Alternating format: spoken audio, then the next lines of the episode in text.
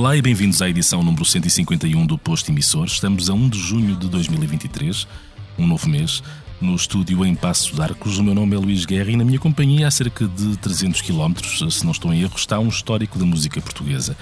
Nasceu em 1954, começou a dar os primeiros passos na música no Porto, ali nas proximidades da década de 70, e quando estávamos quase a chegar aos 80, formou uma das bandas imprescindíveis do então uh, denominado Novo Rock Português.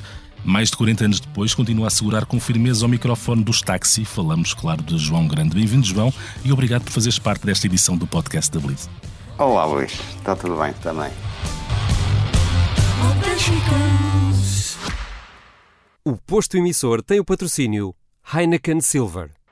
A tua oportunidade para ires aos melhores concertos do país está aqui. Ganha prémios ao teu ritmo com as Heineken Silver Sessions. Bilhetes para Nós Alive, Brunch Electronic, Neopop e ainda cartões Vale Fnac. É muito fácil. Compra uma Heineken e habilita-te a ganhar prémios diferentes em cada semana até 31 de julho. Participa até 31 de julho em heineken.pt e habilita-te a ganhar prémios ao teu ritmo.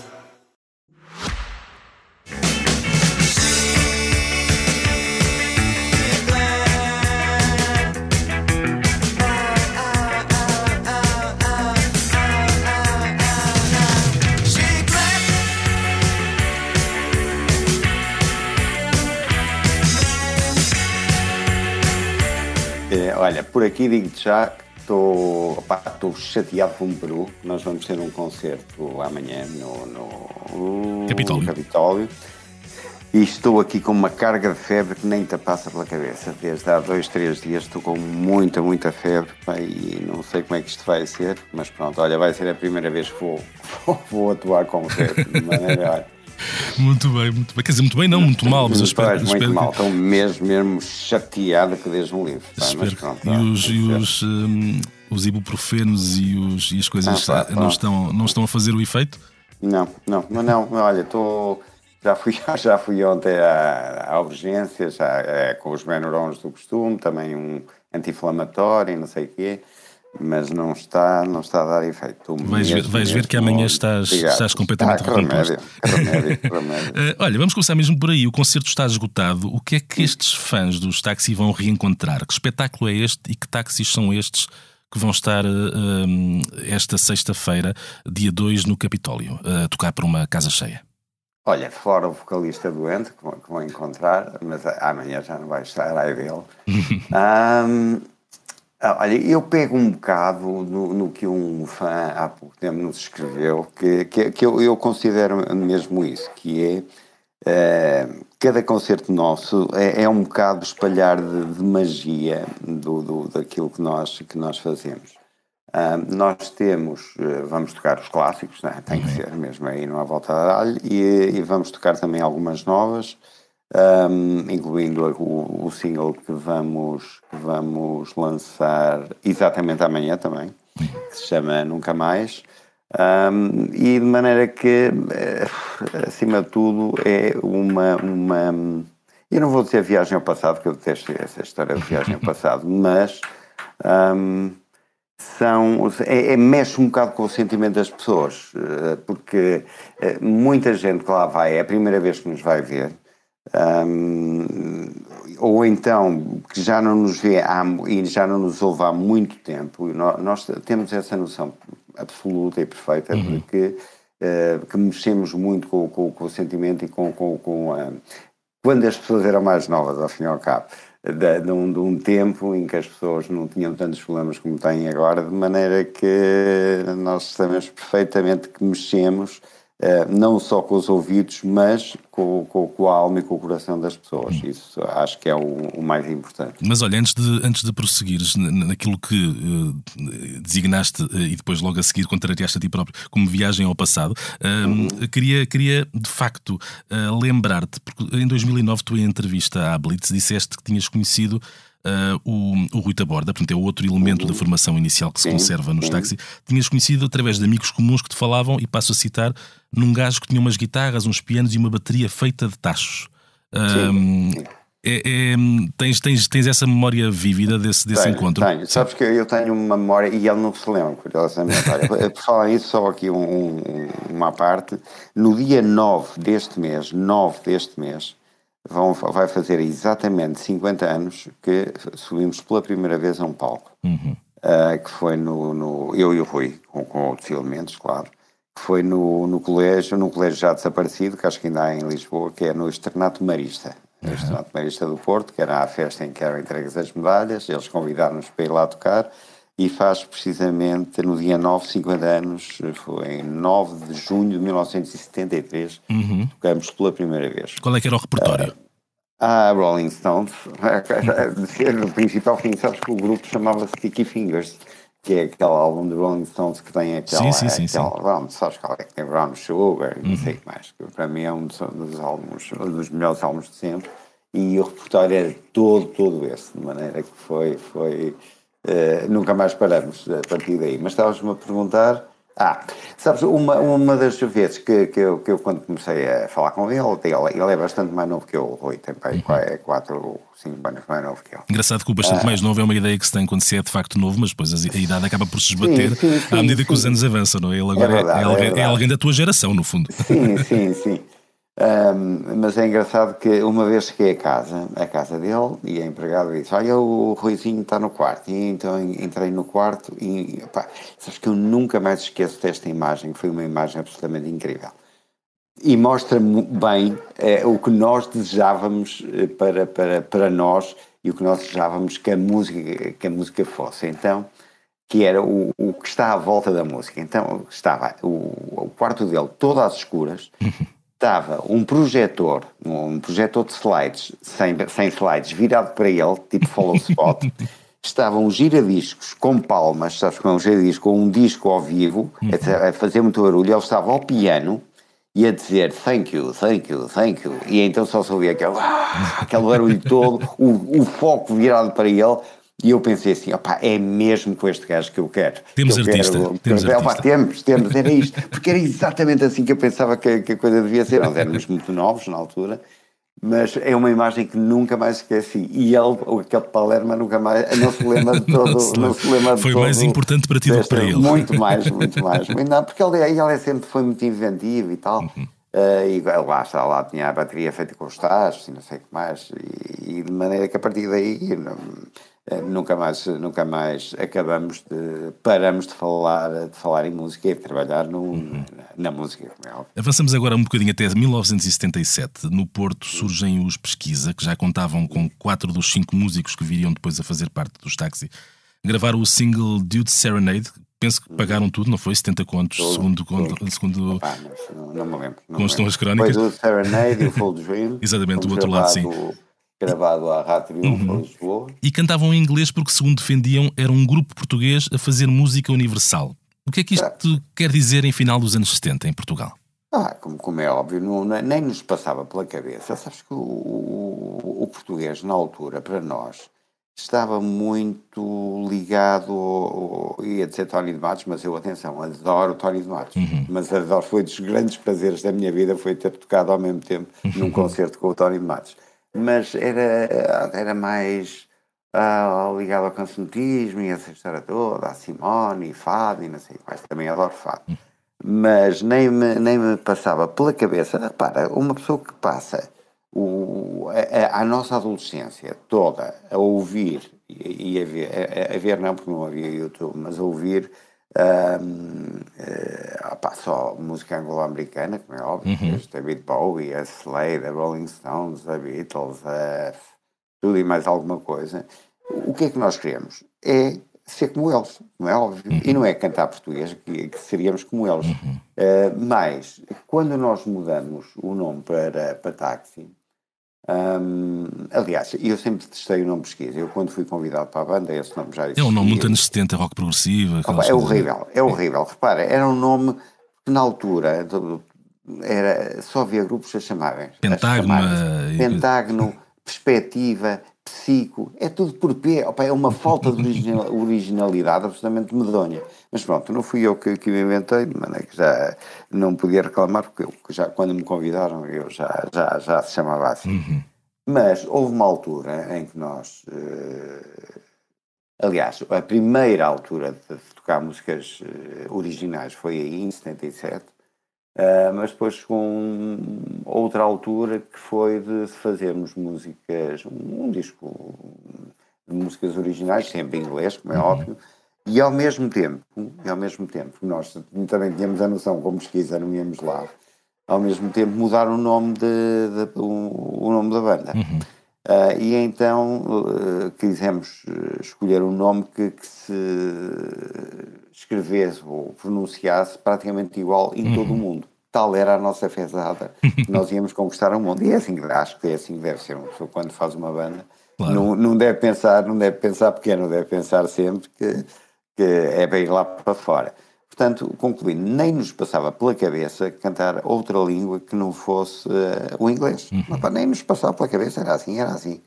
Uh, de maneira que, como reza a história, como tu já bem sabes, uhum. quando apareceu o, o, convite para gravar o primeiro disco uhum. da, da Poligrama, e nos, e nos obrigaram a, a cantar em português, se quiséssemos gravar disco, opa, foi, foi, foi uma coisa. Chegou, chegou a haver uma chicleta em inglês? Uh, sim, sim. Já, uh, acho que se chamava B9. Uhum. B9, era qualquer coisa assim. Elas todas estavam em inglês já. E eu, por acaso, tenho andado à procura da K7, uh, eh, onde estavam as maquetes todas, foram gravadas aqui no Rangel e foram todas gravadas em inglês, mas ainda não encontrei. Ainda não encontrei essa, essa, essa cassete do primeiro disco. sei que quando fui confrontado, que aquilo é, é muito simples, ou, ou era em português ou não havia disco. Hum. para, para, para, para quem canta, eu sempre pensei no, no, no inglês, sempre pensava dessa maneira. Um, lembro que não, não dormi toda a noite. Uhum. Foi, foi, podia sempre dizer: Olha, não, obrigado. Pronto. Mas pá, estava a privar os outros três de, de, de, de não gravar, um, que era a coisa que mais queríamos a coisa que nós mais queríamos era gravar um disco. Achas que isso já era, já era uma contaminação daquilo que tinha acontecido com o Rui Veloso? Ou seja, perceberam que o Rui Veloso funcionou e foi assim, de facto, porque ele, não, tinha, ele não, tinha aquilo em inglês, não, é? não é? Com o Carlos T e depois sim, também teve sim, que. Sim. Não. E por acaso o, o, culpado foi o mesmo, que foi o António Avelar Pinho. Avelar Pinho, sim. Que curiosamente vai ao nosso concerto amanhã. Um, e, e eu acho que não, sinceramente acho que não, nem nos passou isso pela cabeça. Um, não, não, de todo, de todo. De maneira que, que quando. Mas por outro lado, como digo, foi, tivemos a sorte de ter o, o António Pinho como, como produtor uhum. do disco. Aliás, nós tínhamos a certeza, eu costumo dizer isso, nós tínhamos a certeza absoluta, nós tínhamos tanta confiança em nós, que tínhamos a certeza absoluta que, que a editora que pegasse em nós que é que se ia fartar de fazer dinheiro. E fez. Já lá chegamos, já lá chegamos e, fez, sim, senhor. Foi uma coisa impressionante. Quando, quando os Taxi grava o primeiro álbum, um, estão o GNR a lançar o single Portugal na CE, o Rui Veloso uhum. já tinha arrebentado com o hard rock há uns meses. Uhum. Sentia-se que havia ali um momento que já era outra década, com outras aspirações, outra indústria, outra música? Sem dúvida nenhuma. Repara, não era à toa que, que, que o Tom Brito e o, e o António Pinho uh, se deram ao trabalho de vir aqui ao Porto mais concretamente ao Colégio Alemão, ir ouvir um grupo que não conheciam, uhum. para ver a, para o que é que achavam. Claro que já vinha com, já vinha com muita com muito boas referências, eh, mas uh, aquilo foi uma corrida de facto. Uh, primeiro foi uma corrida, uma série de grupos que havia já na altura uh, para gravarem, como era o caso do GNR. Curiosamente, uhum. o, o Alexandre, o Alexandre Soares, tinha tocado connosco ainda fez parte dos pesquisa, agora já nem sei se é pesquisa, se era táxi, mas pronto, ele tocou connosco para aí um meio ano, uhum. um meio ano antes de sair para formar o, para formar o, o GNR. Agora, não acho que seja, que, não, que, tenha, que tenha alguma coisa a ver, sinceramente, opa, mas também Repara, estamos a falar de situações há 40 anos, eu tenho sim, uma sim, memória sim. absolutamente terrível, não, não me lembro todo. Lembro de certas coisas, outras não me lembro. Agora, se me perguntas se tem, se isso tem alguma coisa a ver com o Rui Veloso, sinceramente acho que não. Não, não, aqui já, já, já estávamos noutra questão, que é, um, sentia-se que de facto havia ali outro momento, não é? um, um momento diferente, dúvida, uma década nova dúvida, a entrar e com outros dúvida. protagonistas, não é? Sem dúvida, sem dúvida. A canção de intervenção foi... já, estava, já estava lá atrás, não é? Sim, completamente. Foi, foi um momento em que nós, eh, pela primeira vez, sentimos que estávamos para aí em, em Espanha. Porque sabes que ainda hoje. Não ainda hoje. Não, mas tu sabes bem que ainda hoje Espanha tem um, um carinho enorme por tudo que é música, pelos seus conterrâneos, artistas, Sim. que é uma coisa impressionante. Tem um respeito enorme uh, coisa que aqui não existe. Aquilo foi um, foi um período muito curto uhum. uh, que houve uh, e depois voltou-se novamente com música, música estrangeira, música inglesa, música americana, italiana, até mesmo a espanhola, brasileira, uhum. Deus me livre. Nós temos um. Nós adoramos tudo que, que venha de fora. E nessa altura, pela primeira vez, um, assistimos a um fenómeno absolutamente incrível que foi um, o, de um momento para o outro só se ouvia música portuguesa e música portuguesa moderna, que foi uma coisa uhum. absolutamente única. Foi muito bom. Foi uma época que, que eu acho que é irrepetível. Por outro lado, Portu... Por outro lado, Portugal enfrentava ainda uh, enfrentava esta modernidade ainda com um certo puritanismo uh, bem enraizado. Nessa entrevista à Blitz de que falei há pouco, contavas-nos uhum. que quando a vossa música começou a tocar nas rádios, eh, vocês mandaram fazer umas t-shirts a dizer táxi. Sim. Sim. Quando elas chegaram, tu vestiste uma, foste para a rua uh, e nunca mais repetiste a façanha, nunca não é? Mais, nunca mais, nunca Não, olha que eu lembro, essa, essa eu lembro que foi, fui até ao Brasil e é um centro comercial que havia aqui. Uhum. Um, opá, todo inchadíssimo, sabes como é? Repara, nós tínhamos passado, e, e, com toda a razão, nós tínhamos passado a década de, dos anos 70 um, sempre a tocar, a tocar, a tentar é? nas festas de, de, músicas de cópia uhum. e festas de, de, finalistas e não sei o que mais. E de um momento para o outro tornamos-nos muito conhecidos por, por, com músicas nossas, que uhum. não podia haver melhor orgulho do, do que isso. E então andamos a fazer esta, por acaso nem sei se fomos nós, se foi a editora Uh, lá mandou fazer era táxi é outra música. então pego, na, pego nas t-shirts e lá, lá saí eu à rua e pá, mas jurei para nunca mais, que aquilo de facto fui, fui, fui mandado parar uma data de tempos aí já não achava, já não achava muito grande piada a isso. Qualquer extravagância era visto como sendo uma ave rara, não é? Por esses, por esses sim, dias. Sim, sim, sim, sim, sem dúvida. Pá, a começar pelo, pelo cabelo comprido na, na, altura, que eu tinha o cabelo para as costas, uhum. e claro que era chamado de tudo, desde americano a isto e aquilo, então quando nada. É na época dos anos 70 que, era, que tinha aquela como moda, é, foi, eu acho que foi das, das épocas mais incríveis, uhum. eh, portanto, os sapatos com tacões, com cunhas, com não sei o que mais, mas éramos sempre, sempre interpelados na rua, a darem-nos sempre cabo da cabeça, cabo da cabeça, por causa de, daquilo que vestíamos e, e de como nos comportávamos. Mas pronto, faz, faz parte. Dessa vaga do rock português, temos no Porto eh, uma série de bandas, os Táxi, o GNR, o Jafomega, Trabalhadores do Comércio, o Rui Veloso. Uh, isto só estou a falar aqui do quase dos pontas de lança.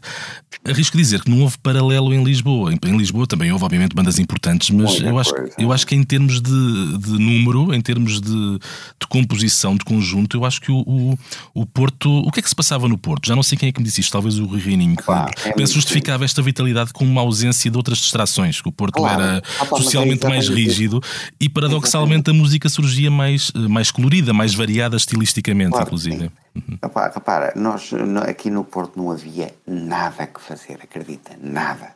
Não havia raparigas para, para namorarmos, nada. Era uma coisa absolutamente terrível. As nossas noites eram passadas nos cafés. Um, e era curioso, que eu também já contei isso numa, numa entrevista, que era, nós íamos sempre ao Café Orfeu que era aqui em Jolinis. E então havia três grupos distintos que aqui falávamos uns com os outros. Então, o grupo de, de esquerda, uhum. o grupo político de esquerda, o grupo de futebol, que tinha sempre na esplanada, estava sempre o Pinta Costa, Hernani Gonçalves, o Pedroto e o Nuno Brás. Uhum. E era, eh, que era um, um locutor né, da televisão na altura, e o grupo da, da música nós éramos para aí 20 e tal cada grupo, era, era muito, muito interessante. Então é que não tínhamos mesmo nada, nada para fazer. Eh, e então, claro, aquilo, isso, esse levou-nos, quer a nós, quer a outros, a formar, a formar bandas. A formar, na altura que chamávamos conjuntos, e formar, e formar um conjunto, e, e acima de tudo também, como não tínhamos mesmo nada que fazer, uh, nós trabalhávamos como uns doidos. Ou seja, nós ensaiávamos todos os dias, era uma coisa impressionante. Chegávamos uhum. às três, das três às oito, é, parávamos para lanchar só, ali no café perto, e era sempre, sempre a ensaiar. Eh, e não esquecer que nos anos 70, que, que não, quando nós eh, tocávamos covers, não eram os covers quaisquer, era tudo Pink Floyd, Genesis, uhum. Supertramp, Police, portanto, mas não era parecido, nós tocávamos tal e qual. Uhum. Nós tínhamos teclados na altura éramos muito, muito bons naquilo que, que, que fazíamos. Essa proficiência técnica ajudou depois uh, claro. a fazer até uma música, se calhar até podemos dizer mais fácil, não é? Fácil em termos, se calhar, de. Parece, de, não parece. Parece, não é? Assim, mas, parece, mas depois. Não, mas uma pessoa ouve a chiclete e pensa que aquilo é outro campeonato, não, não qualquer coisa vagamente parecida. Assim, mas olha que mesmo assim, sabes que eu sou convidado muitas vezes. Hum,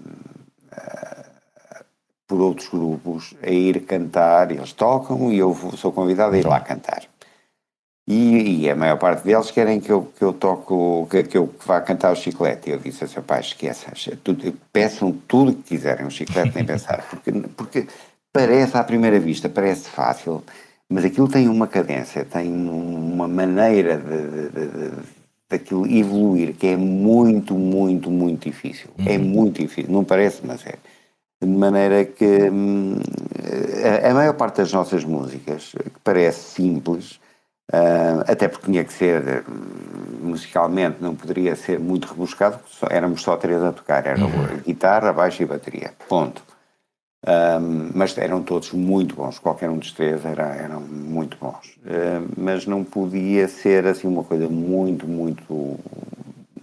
Eu não vou dizer difícil de tocar, mas, mas de facto não era não era não pare, não é fácil de, de, de, de que outros que outros grupos pá, peguem numa música e passado duas horas já já estejam a tocar não é, sim, sim, é sim. podem fazer de conta pronto os próprios fazer de conta que sim mas é difícil os próprios é Police vossos contemporâneos tinham o Andy sim. Summers que era um pequeno gênio da guitarra ou seja não havia era um deles, era Mesmo que o output, o output parecesse por vezes eh, simples, eficaz, etc., havia ali uma série de efeitos. E outro dia vi um vídeo em que ele mostrava como é que era a message in a bottle com e sem os efeitos na guitarra. Aquilo é completamente diferente.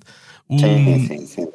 Em outubro de 81, o LP Taxi já era o primeiro disco de ouro do rock português, com 35 uhum. mil discos vendidos. Isto traduzia-se em que proveitos? Como é que se percebia o estatuto? olha, é, não em dinheiro que viesse dos discos, eh, não, dos discos paguei e da sede de autores. Era, a única, era o único income que, que, que nos vinha, era precisamente de, dos discos, que, que, era pouco, porque opa, nós, repara, nós assinamos o contrato com a Poligram sem, sem o ler sequer. Uhum. Nada. Queríamos lá saber, nós chegamos a gravar e acabou. Ou seja, aquela Portanto, parte de quem é que fica com o dinheiro escapou. Não, pá, não, não, claro que eram, eram. Eu já não sei bem como é que foi, mas assim, deve ter sido para aí 80% para eles e 20% para nós. Uhum. Isto foi, foi mais ou menos assim. Bom, não interessa. De, eles puseram-nos no mapa, não há dúvida nenhuma. Uh, tivemos centenas e centenas de concertos isso aí sim. Uh, não paravam, não paravam. Nós tínhamos sempre, fim de semana, sempre entre três a quatro concertos. Um, era muito, muito. Era, era ótimo, de qualquer maneira. Nós, é, nós e os UHF éramos praticamente os únicos que tínhamos PA eh, uhum. próprio. Ainda não havia grandes empresas de, de aluguer de, de PA. Portanto, nós tudo que era iluminação e PA era, era, tudo, era tudo nosso. Uhum. Uh, de maneira que o dinheiro que nós ganhávamos nos concertos era sempre todo ele para reinvestir.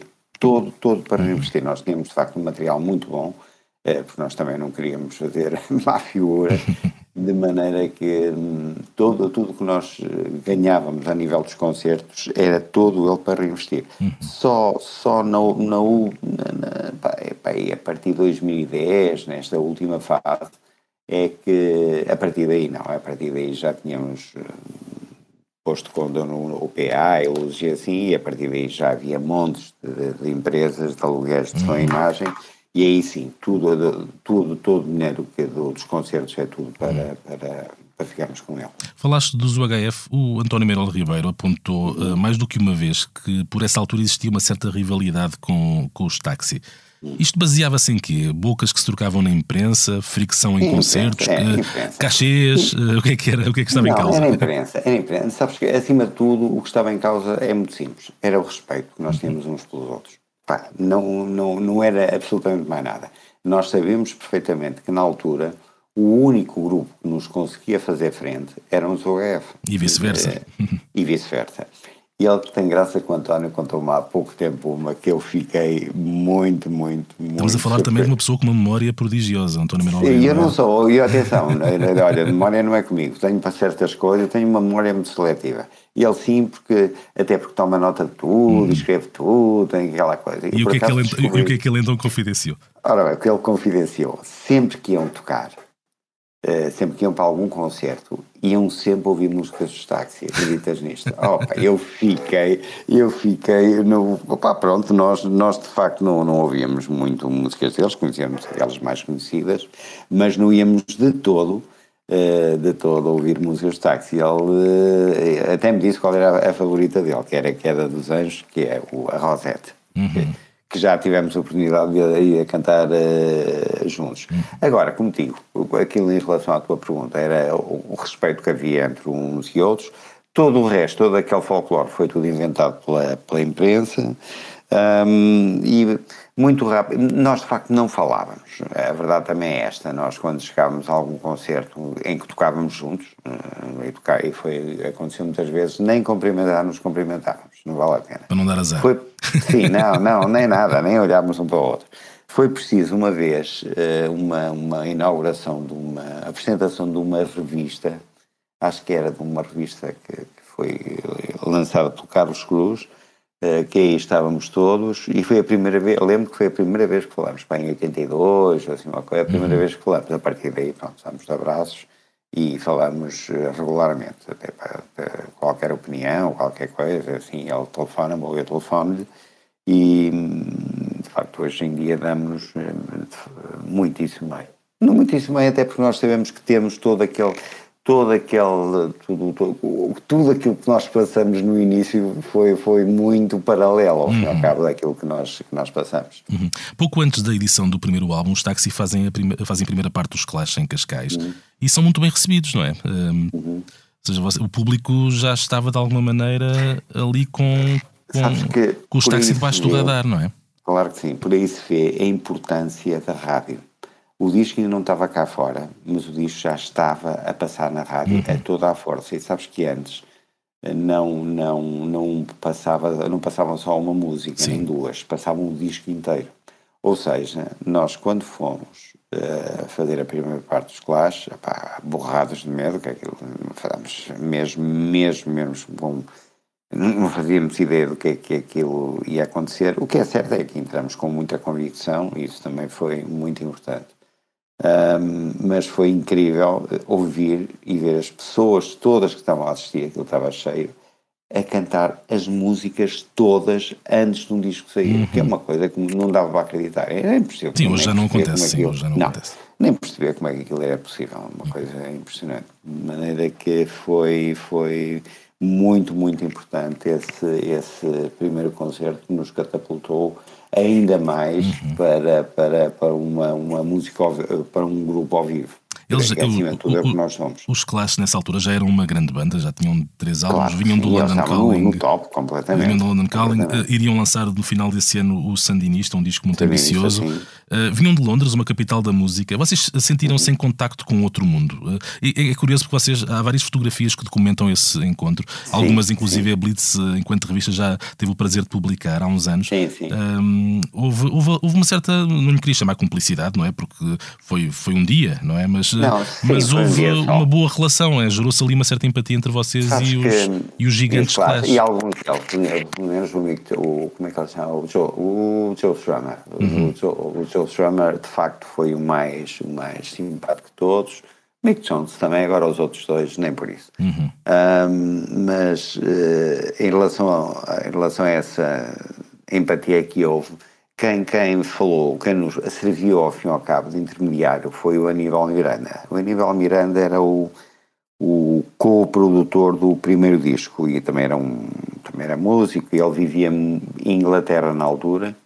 Uh, tanto que eu, eu deve ter sido a, a, cidade que eu mais fui até hoje, foi Londres, uhum. porque ia sempre à casa dele. Uh, ele agora não, porque já vive nos Estados Unidos. Mas eu ia, pá, eh, mês sim, mês não, lá ia para Londres e estava lá umas temporadas eh, em casa dele.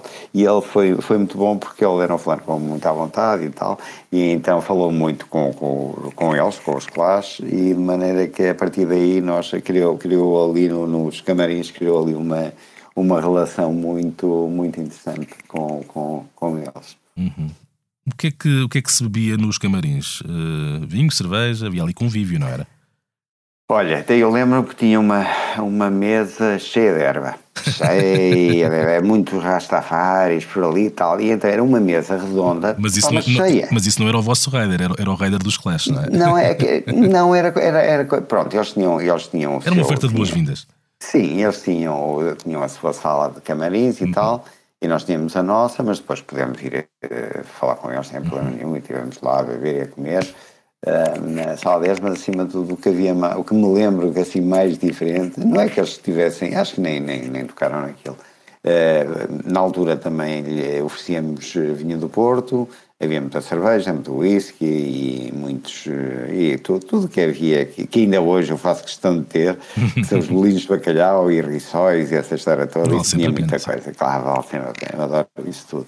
Mas, mas acho, acho que era, olha, muito mais interessante a nível de camarins, e essa até era a cor eh, ele mandou pintar de cor-de-rosa foi o Rod Stewart, que também uhum. fizemos a primeira parte no Belenenses, e, e sim, isso aí já era mesmo, mesmo a sério. Porque, sabes como é? Os clássicos eram um bocado punk rock e claro, tal, não tinha uma aquela... já tinha aquele lado meio, já vinha ah, do glam ah, dos 70s. Exatamente. Já tinha tido o cabelo mais comprido. Exatamente. E ele já estava com duas touras enormes, eh, meninas, vá, daquelas muito altas, uma de cada lado dele, também fomos ao camarim dela, então estava todo pintado de cor-de-rosa, aquilo cheio de bolos e bolos e bolos e champanhe, champanhe, champanhe, aquilo foi muito bom. Não é que ele tivesse tocado naquilo, mas fazia questão de ter aquilo para, até para que os jornalistas depois uh, dissessem aquilo que ele tinha, que ele, que ele tinha lá, que pintaram o camarim de cor-de-rosa, e tinha muito whisky, muito champanhe, e muitas senhoras, e não sei o que mais.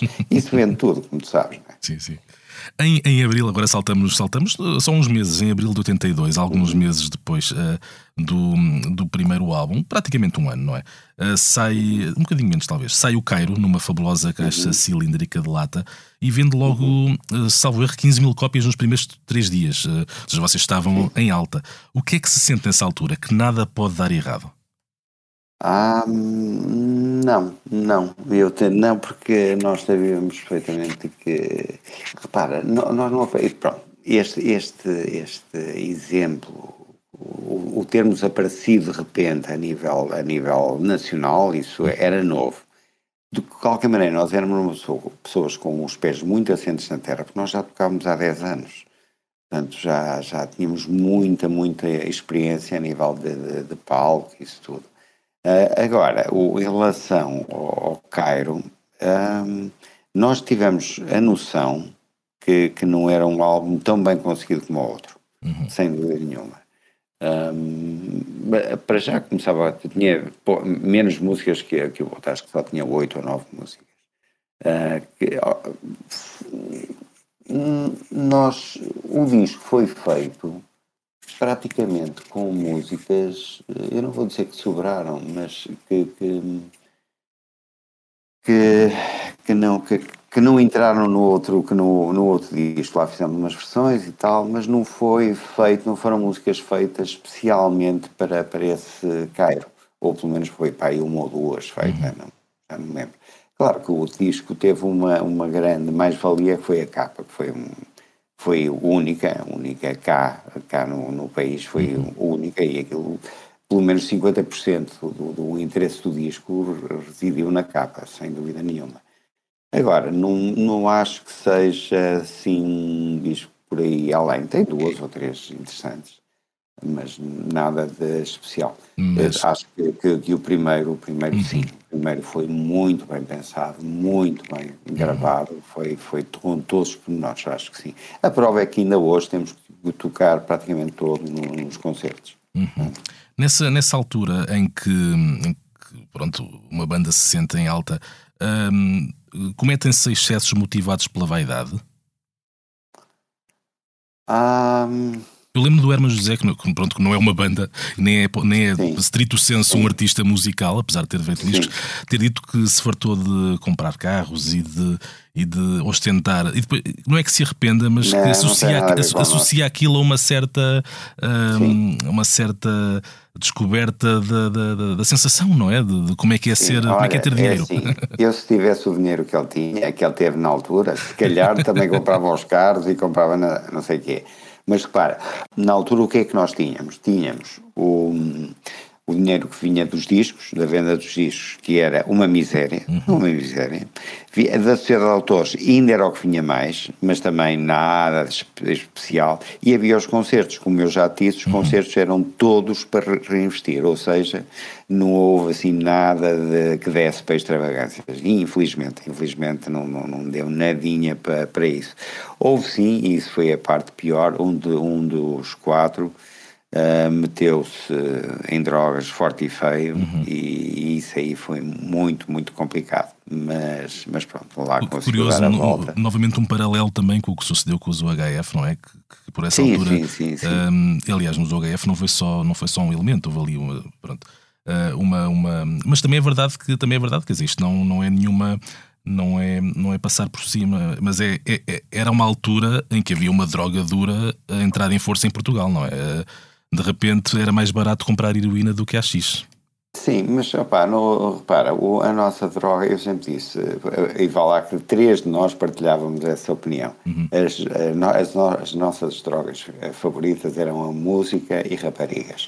Ponto, não queríamos saber de mais nada. E, e viajar, claro, que era o que também no, no, uma pessoa passava a vida a viajar, claro, cá dentro, mas passava a vida a, a viajar de maneira que as nossas drogas principais eram essas. Nunca nos passou pela cabeça, não, pá, não, não, não, não, nos interessou nada, nada. Uh, por essa, por essa, por essa vertente. Uh, a não ser um, um de nós, que sim, esse foi muito complicado e, e, e, o interessante é que nós não. Ele, ele, é, é como eu costumava dizer, eu, eu não fazia ideia, porque ele continuava a tomar banho, percebes? E aparecia sempre normal nos ensaios e tal, não sei o quê. Eu não fazia ideia o, o, o problema porque aquele rapaz estava a passar. Uhum. Mas pronto, conseguiu, conseguiu superar. Uhum. Hoje em dia uh, ajuda outras pessoas que estejam nessas situações, de maneira que foi, foi uma uma grande mais-valia. E até já contou a história publicamente, portanto houve ali sim, sim, sim, um processo superado. Bom. Em, em, maio de, do ano a seguir, de 83, vocês têm um novo álbum, Salute. Uh, este, porventura, mais pop que os seus antecessores. Uh, e, e se calhar aí já criou uma certa. Como é que eu lhe ia dizer? Uma certa uma menor consensualidade entre, entre a crítica. Eu lembro de uma entrevista, lembro, quer dizer, não me lembro, uh, sei de uma entrevista ao set que deu Brado na altura, em que vocês dizem, e eles puxaram isso para título, eu, uh, naturalmente, fazemos música para vender. E a partir daí não, chovem algumas críticas. Nós queremos é dinheiro, até foi assim. oh, a, frase, a frase foi mesmo. Achas que em 83 foi... ainda era cedo em Portugal para se assumir uh, que um, a música como um produto, ou que querer vender uh, ainda era um pecado da sociedade capitalista? Não, mas repara, se fosse feito com esse, com esse propósito, mas é que não foi de todo com esse, com esse propósito. Um, e tu, tu dizes-me que foi um álbum mais pop. Eu, se me perguntas, eu considero o primeiro álbum, por exemplo, ultra sim, pop. Sim, sim, sim. Mais pop eu, eu diria, diria mais pop, talvez, lá está, alinhado eh, de alguma maneira também com, uma, com a pop contemporânea, de 83 neste caso, sim, sim, que já não era a mesma de. Ou seja, se calhar com aqueles lados mais, cá um bocadinho mais esbatidos, não é? Já não. Muito esbatidos, já. Uhum. Sim, não, já. E olha, esse, esse álbum é curioso, Salutes, que eu ainda hoje não consigo entender é, porque é que não, não entrei na composição desse disco. Uhum. Não, não me lembro, eu não me lembro todo. É, é curioso como é que. Porquê é que eu não entrei nesse disco? Deve ter havido uma, uma, uma explicação, mas não, opa, mas não sei. Eu até já perguntei ao Rui, opa, mas, mas porquê que eu. Opa, não sei, porque eras casada há pouco tempo e tal, e não sei o quê. Está bem, mas olha, não sei. Um, não acho que seja, acho que é, que é não, não, é, não é por causa de eu não, não entrar na sua composição, mas acho que é, que é dos discos mais fraquinhos para nós, que nós uhum. temos. Tem uma ou duas ou três, duas, duas, três, vá. Tem o 5 Singular está muito bom, acho, uhum. que está, acho que está muito bom. O Instante também está bom. Agora de resto aqui está uma xarapada toda também, uhum. principalmente com aquela, aquela bateria eletrónica, Exatamente. aquela que aparecia em, em forma hexagonal e não sei o quê. Ah, uma chatice. Uma... Por essa altura usou-se muito bateria eletrónica que estragou Ora, a série amor de Deus, não. Não, um, não em 84, mesmo no fim do ano, os táxi atuam, já, já faziam algumas saídas de Portugal, atuam num festival em Vigo intitulado Identidades, com bandas galegas como os Ressentidos, eh, porventura a mais, a mais conhecida de, de Vigo, e portuguesas como o GNR, os Heróis do Mar, o Stick do Garcês, um, e há um livro do autor galego, Emílio Alonso, que eu, que eu tenho e que eu li com atenção, até porque tem muitas ligações depois também com a música uhum. portuguesa que se fazia na altura. Um livro chamado Vigo a 80 Revoluções por Minuto. Portanto, conta a história do rock galego na sim, década sim. de 80 e lembra esse festival como um evento em que a maioria do público passou a metade do tempo na cantina e as quatro bandas portuguesas não foram as que maior paixão desencadearam. Um, na altura procurava-se uma certa união da música mediterrânica, digamos assim, e a proximidade de Vigo com o norte de Portugal uh, motivava esses encontros. Mas não era um bocado inglório tocar para quem não vos conhecia? Esses intercâmbios uh, parece-me a mim que davam poucos frutos, não era? Eram tentativas que acabavam um bocadinho Olha, frustradas. Eu, eu adorava poder responder até isso, mas eu não me lembro nada. Sei que fomos a Vigo. Eh, foi em Vigo, certo? Foi em Vigo, exatamente. É, pronto, foi em Vigo. Um evento de muitas horas, um, segundo, segundo eu li, 24 horas de música, assim, uma coisa Nada, uh, ambiciosa. Não te consigo, pá, eu peço desculpa mesmo. Não, nem, olha, nem conhecia esse autor que, que tu me falaste. Não, mas é, lá está, todo. tocaram e não, não, os táxis não foram os únicos. O GNR também, Sim. várias vezes tocaram na Galiza e hum, é, era, lá está, era, era o que estava mais ao pé, não é o que estava mais próximo, mas eh, acabou sempre por ser mas, um bocadinho. Mas eh, deixa-me dizer, nós tocamos muito, muitas vezes para pessoas que não nos conheciam. Uhum um, e nós éramos, eh, como é que eu ia dizer? Nós éramos muito. Ah, as, as, pessoas gostavam, mesmo que não nos, não nos conhecessem. Uhum. Olha, nós fomos a Lugo, isso eu lembro-me, fomos a um programa de televisão em Lugo, em Espanha, também na Galiza, um, e acho que correu fantasticamente bem, porque as pessoas, mesmo não conhecendo, não conhecendo tiveram uma reação muito positiva à nossa música. Agora, uhum. esse de Vigo não me lembro de todo. Não me lembro. sei que fomos, mas nem sabia que tinha ido essa gente toda. Os, os Heróis do Mar e os Sticks e não sei. Pá, não, não me lembro todo. Foi, foi uma comitiva. Continuamos pelos anos 80 adentro. Em 85 lançam o Sozinho, um dos temas uhum. dos táxis, além do Chiclete e do Cairo, que mais passam nas rádios. Eu tenho essa impressão. Uhum. Pelo menos é um, é um tema que eu ouço volta e meia, talvez sim. assim no meio 80 não sei, mas. Sim, de, sim, sim. Um, e vocês gravam também uma versão em inglês. Inverti-se aqui sim. o paradigma. Agora era preciso outra vez cantar em inglês. Uh, não, não, não, era. Aí, é, não. Aí houve um caso, foi muito estranho isso que, que aconteceu. Para já fomos gravar esse disco a Hamburgo. A editora, ai, vocês vão gravar a Hamburgo. Mas, mas, mas Hamburgo porquê? Ah, não sei quem é, não sei quem é Hamburgo. Está bem, vamos lá então para Hamburgo. Uh, eu, pronto, o motivo por conhecer Hamburgo, os Beatles tinham começado lá Exatamente. e tal.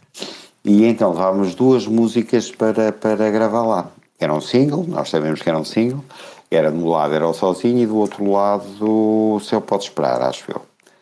Um, e gravamos, gravamos as duas. O Céu Pode Esperar ficou abaixo do cão, ficou mesmo muito má, uhum. mesmo velho. Nós pensamos, rapaz, não pode, não pode ficar para fora. Por acaso, passado anos mais tarde apareceu numa coletânea, mas é muito, é muito fraquinho.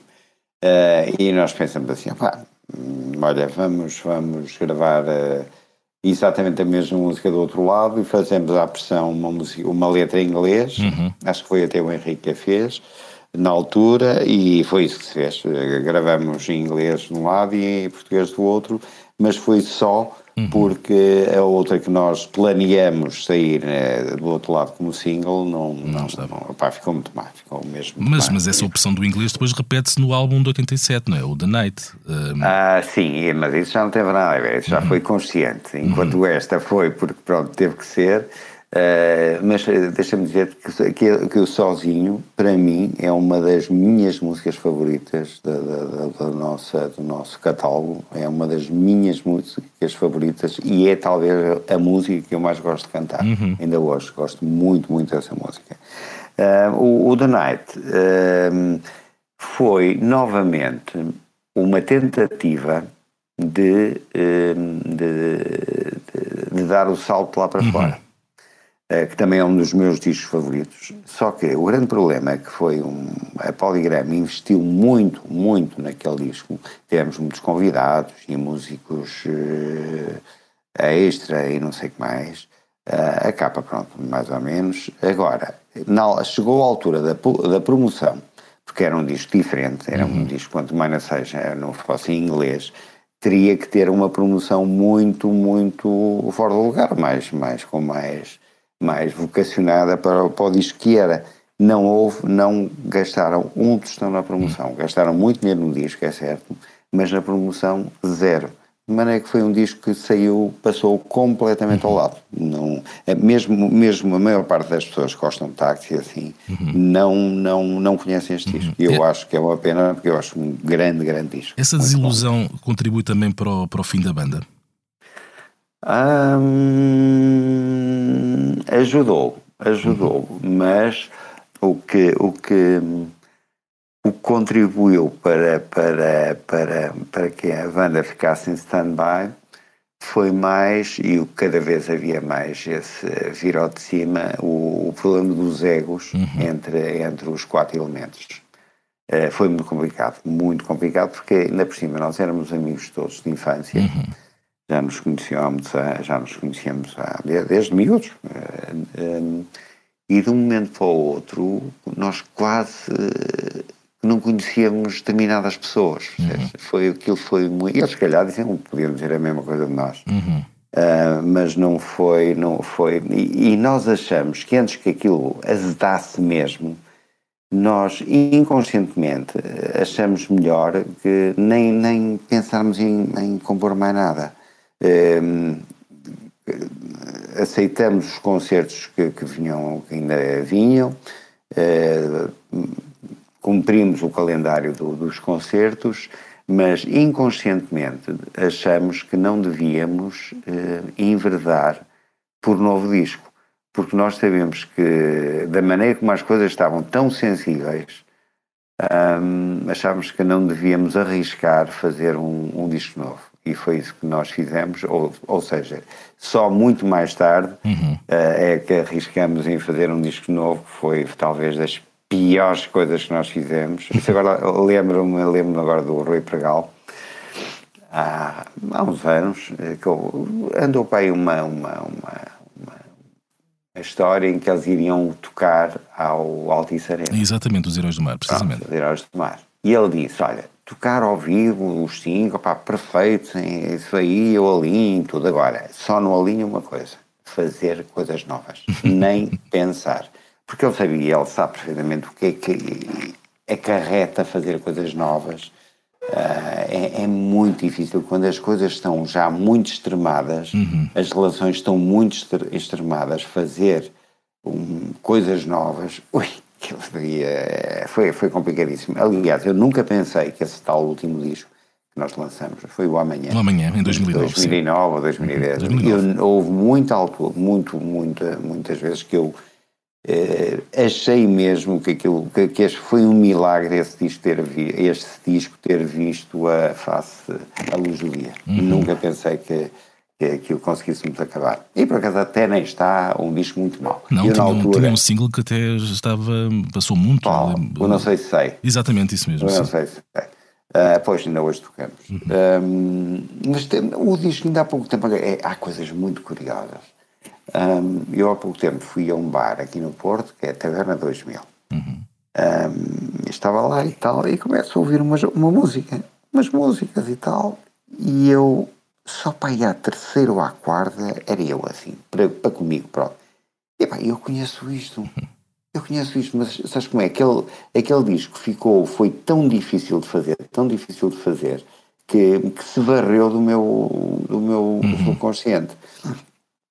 E só há pouco tempo, e, e como estava a ouvir, eh, eu conhecia aquilo, mas nem me passava pela cabeça que aquilo fosse nosso.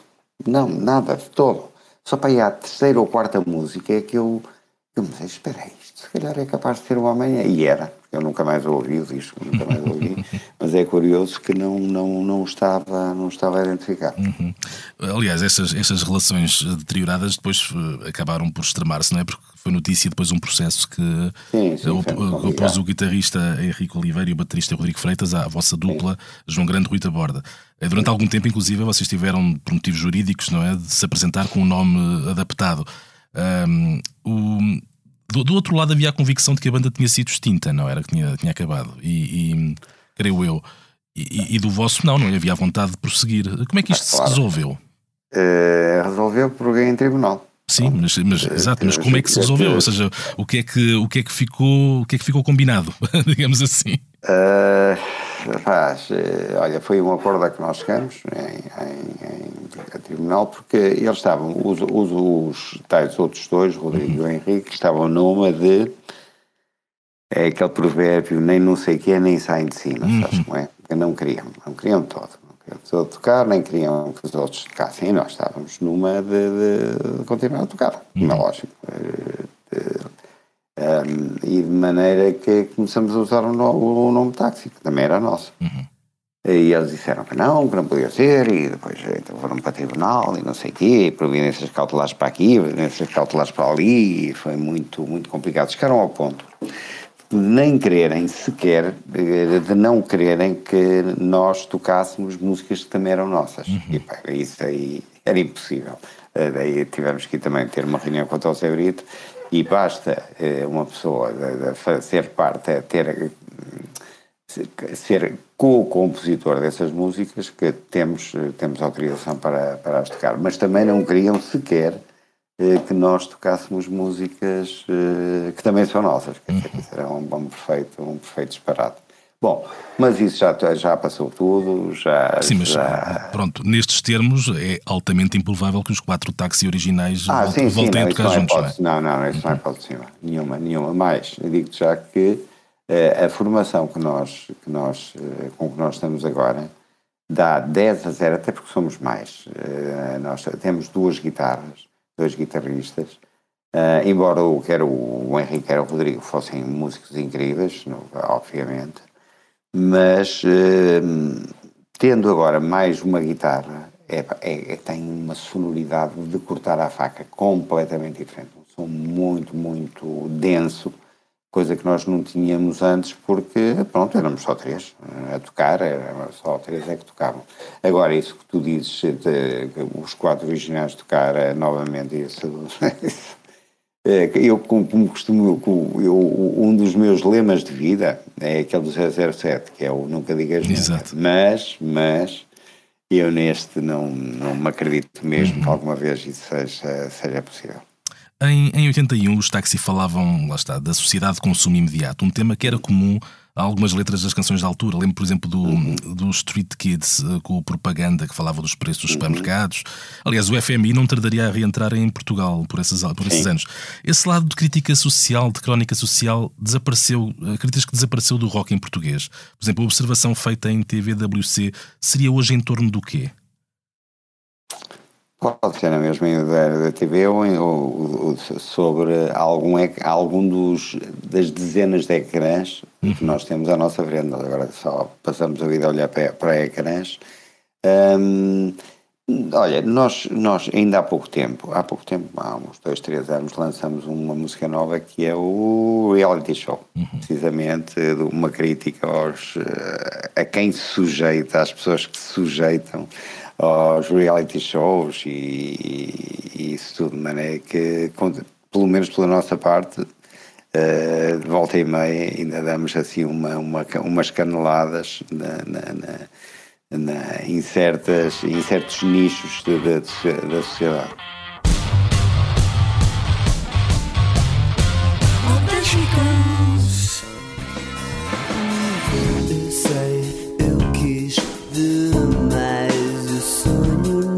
Atrás, sonhar seduz ao par. Eu sei, eu vi em meu crescer que eu bloco deste posto emissor que habitualmente dedicamos aos temas da semana, é imperativo manifestarmos o nosso pesar pela morte precoce de Elísio Donas, o teclista e membro fundador dos Ornatos Violeta. Nascido em 1974, o Elísio prefazia com o Manel Cruz, Peixe, Nuno Prata e Quinorme, a formação da banda que lançou uh, nos anos 90 Cão e O Monstro Precisa de Amigos, dois discos muito estimados, e esteve em todos os concertos que a banda deu depois de se reunir pela primeira vez no início da década passada. Vários músicos, entre os quais Sérgio Godinho, os próprios Táxi e, naturalmente, os companheiros dos Ornatos Violeta manifestaram a tristeza pela partida uh, inesperada de Elísio.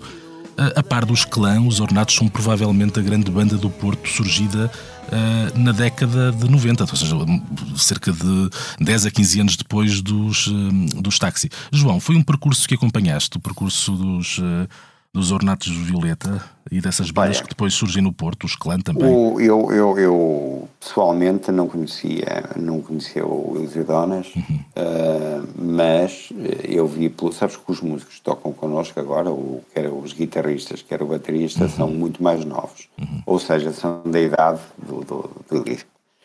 E, e, eles ficaram completamente siderados quando souberam da, da notícia. Foi mesmo muito, muito, muito complicado. Eh, curiosamente, os ornatos, quando apareceram, eu, eu conheci-os através do meu filho, que eu gostava muito deles, principalmente do Monstro, que ele tinha cá o, o disco em casa. Uhum. Um, e foi ele que até que me deu a conhecer o disco, mas não foi uma banda. Eh, tu comparaste com, com os clã. Eu, não foi uma banda que na altura tivesse assim grande, grande, que tivesse uma projeção Sim. assim tão grande na altura. Eu acho que, que ficaram maiores depois, não é? Com a ausência. Muito maiores depois, é. muito maiores depois, sem dúvida nenhuma. Eles eram conhecidos e tal, mas se bem que aquela música do Ouvi Dizer, que eu sempre achei uma obra-prima, ela é uma coisa do, do outro mundo, é mesmo fantástico. E o disco todo, o disco todo está tá muito bom. Mas se tu me perguntas, e comparativamente aos clãs, os clãs foram praticamente desde o início, uh, eles tiveram muito mais projeção que, o, que os ornatos alguma vez tiveram nessa altura. Uhum. Agora sim, os ornatos nos últimos anos eram de facto, um caso muito, muito sério de, de, de popularidade, sem dúvida nenhuma.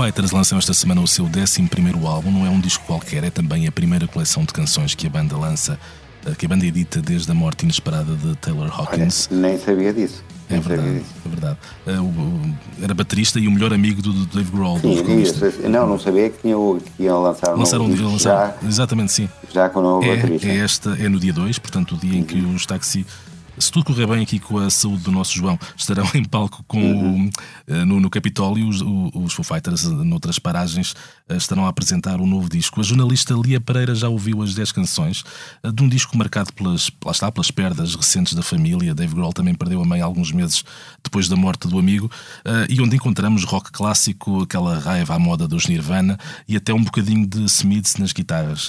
Há Foo Fighters também, com a pompa e eletricidade que nos habituámos, mas há um pouco mais. Pode ler uma análise faixa a faixa no site da Blitz.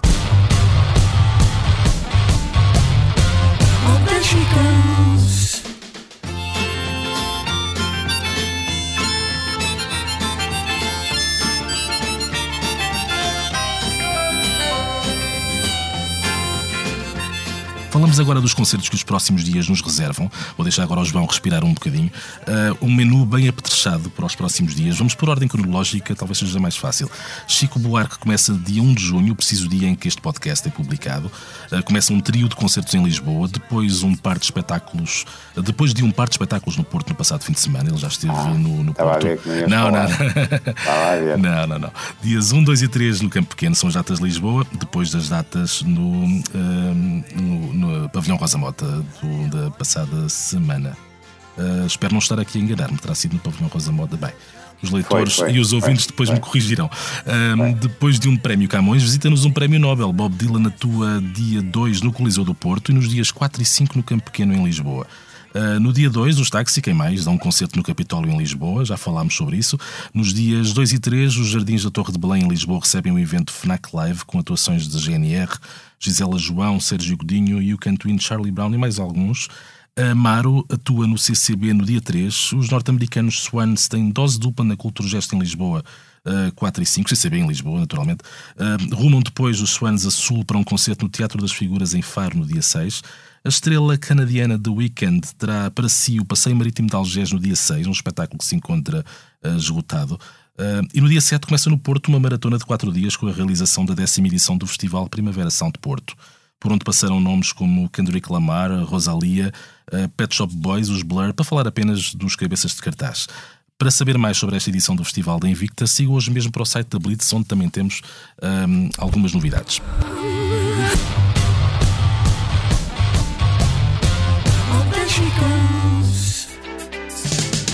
Ponto de passagem, cidade internacional.